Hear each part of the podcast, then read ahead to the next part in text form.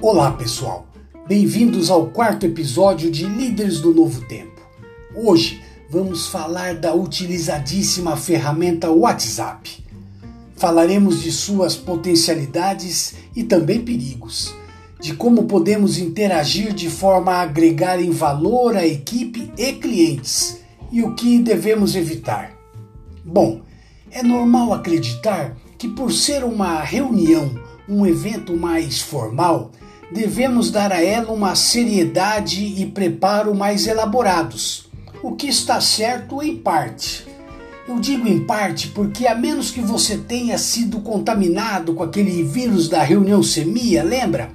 A frequência de contatos com a sua equipe através de reuniões deve ser infinitamente menor que os contatos por WhatsApp. E aí a gente cai muitas vezes na armadilha de não cuidarmos das interações por WhatsApp com o mesmo cuidado que a gente cuida das reuniões. Pessoal, se você tem um canal de comunicação eficiente, como é o WhatsApp, o ideal é que ele seja utilizado da forma mais eficaz possível. Do contrário, você terá uma ferramenta eficiente jogando contra aquilo que você quer de resultado. Por esta razão, vamos dividir o episódio 4 em primeira e segunda partes. Na primeira, falaremos dos perigos e cuidados que devemos tomar, e na segunda, vamos falar das oportunidades, entrando um pouco também no WhatsApp Business. Uma das formas erradas de usar o WhatsApp é não se atentar para o horário em que se dispara suas mensagens. Isso pode parecer irrelevante e até trivial. É, podemos até alegar que o, colaborador, que o colaborador tem liberdade para abrir a mensagem no momento que ele bem desejar. Porém, gente, há juízes trabalhistas que recorrem ao artigo 6 da CLT para dar ganho de causa em pedidos de hora extra. E você, como gestor de equipe que possui um cargo de confiança, não deve colocar a sua empresa em risco de um passível trabalhista. Então, se atente para os horários em que dispara suas mensagens, principalmente se elas necessitarem de respostas ou de avaliações. Outra forma que tenho observado, infelizmente com muita frequência, é a exposição do colaborador de forma desnecessária. Pessoal, o WhatsApp não é de forma alguma um canal para feedback. E fazer isso em um grupo da sua equipe, então, é totalmente reprovável e até passível de reclamações por assédio moral e utilizando a sua mensagem como prova. Em visitas que faço, colaboradores fazem questão de me mostrar as interações de seus líderes com eles e mostram principalmente as mensagens do WhatsApp. Algumas chegam a ser constrangedoras. Na última sexta-feira, agora, eu ouvi uma. Sim, eu ouvi, pois o gerente teve coragem de gravar a mensagem que mandou para o funcionário. Ele mandou por uma gravação, onde ele chama o funcionário de animal. Sei que alguns vão rir, mas não é engraçado. Já hoje pela manhã, me mostraram uma mensagem com claro teor de ameaça, onde o chefe, eu vou chamar assim de chefe porque não tem como chamar de líder, começa dizendo para essa funcionária, é, dizendo que se ela sabe o que é bom para ela, ela deve entregar ainda hoje, dia 24, a meta do mês. Detalhe: essa funcionária me afirmou que a meta dela neste produto está batida no ano inteiro. Há várias implicações para esse tipo de atitude, desde intimidar e assediar moralmente uma pessoa até expor a empresa a problemas judiciais graves, mas também a exposição negativa do líder. Seus colaboradores, quando são expostos ou ameaçados, tendem a divulgar as suas ações ainda mais tornando sua forma de gestão conhecida dentro e principalmente fora da empresa, o que você com certeza não quer. Você, como gestor, líder, deve estabelecer um padrão de comportamento nas comunicações do grupo.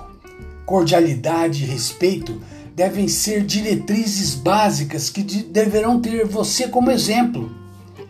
Um dos padrões é evitar, por exemplo, o uso de textos com caps locks, pois isso já é sabido que não pega bem em textos escritos, é, passa conotação de grito, de, de bronca e não é legal. Educação, inteligência emocional, isso serve para qualquer situação. Porém, em um aplicativo que irá registrar aquilo que você escreveu, possivelmente de cabeça quente depois se arrependa, é ainda mais prejudicial para você. Mais um ponto. O WhatsApp, ele é para te deixar ciente de assuntos que você deve tratar fora dele. Não estabeleça uma longa conversação ou, ou tenha continue com, a, com as tratativas por esse canal principalmente se for pelo grupo. Observe que os demais assuntos irão continuar entrando e as informações que você precisará tratar terão que ser procuradas ali dentro. Isso vai, vai demorar ainda mais para você dar tratativa.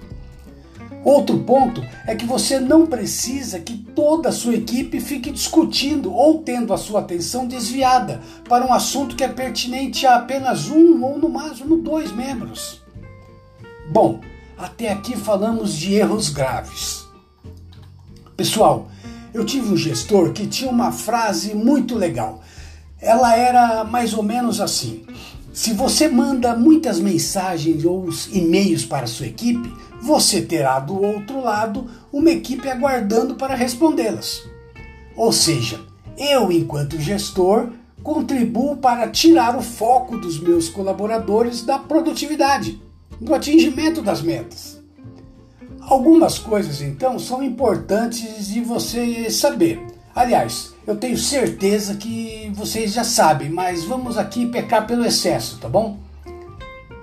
De alguma forma, o WhatsApp vai tirar o foco da sua equipe para o trabalho deles do momento, o trabalho diário. Eles não têm apenas o seu grupo, são dezenas, e se você for daqueles que fica mandando mensagem a todo momento, a, essa, a, a toda hora eles vão parar para ler. Depois eles vão ao banheiro, vão tomar uma água, vão tomar o um café e aí eles voltam para trabalhar quando chega uma outra mensagem sua. Dessa forma, eu vou dar algumas dicas importantes para que o grupo de WhatsApp da sua equipe não fique muito pesado e assim improdutivo. Primeira dica estabeleça regras de postagens. O grupo, excessivo de emojis ou várias é, mensagens de bom dia, por exemplo, tira a atenção da sua equipe. Ele deixa cansativo o grupo. Segunda dica. Este caso eu sei que é difícil, mas restringe o assunto deste grupo a assuntos de trabalho, assuntos profissionais. Pelo menos se acontecer de sair, evite ao máximo que estenda. Terceiro, alerte com a sua equipe que os assuntos abordados nesse grupo são de domínio apenas do grupo e não devem ser compartilhados com terceiros. Lembre-se que informações corporativas devem ficar restritas. Quarto, o líder, que é o administrador do grupo, deve fazer um filtro dos assuntos a serem enviados.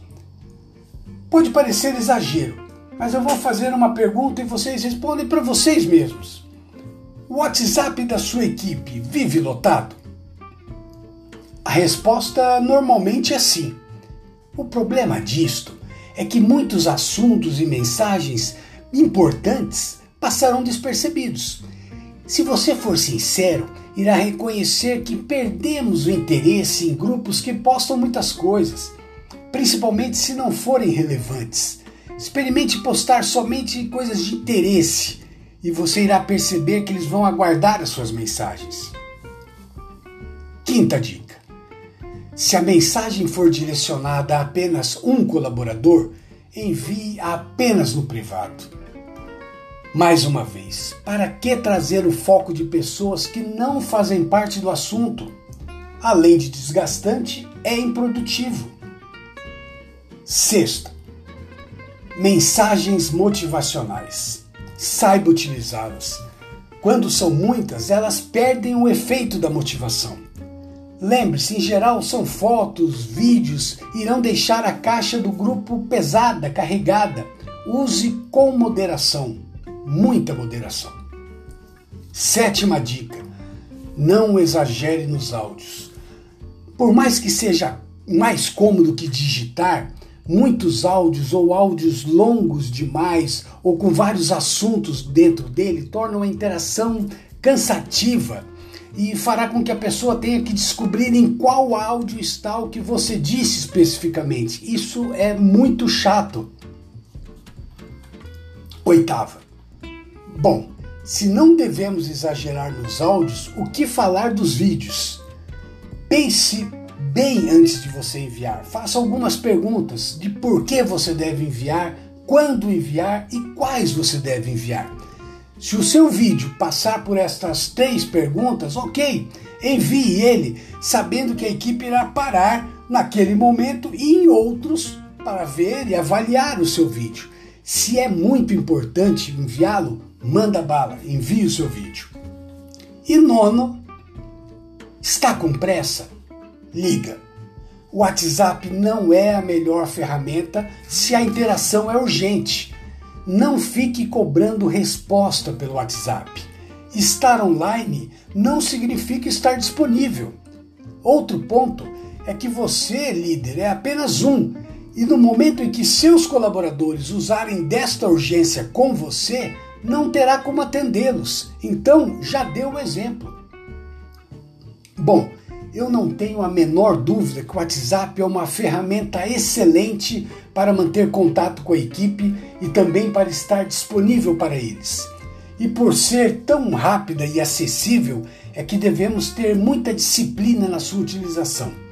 É muito fácil mancharmos nossa carreira profissional por mau uso de ferramentas como esta. Pessoal, Espero que vocês tenham gostado da primeira parte do quarto episódio sobre o WhatsApp. E já fica aqui marcado um encontro para a próxima semana com a segunda parte, onde nós falaremos sobre oportunidades e utilização do WhatsApp Business. Não se esqueçam de se inscrever e compartilhar com seus amigos. Abraços e até lá!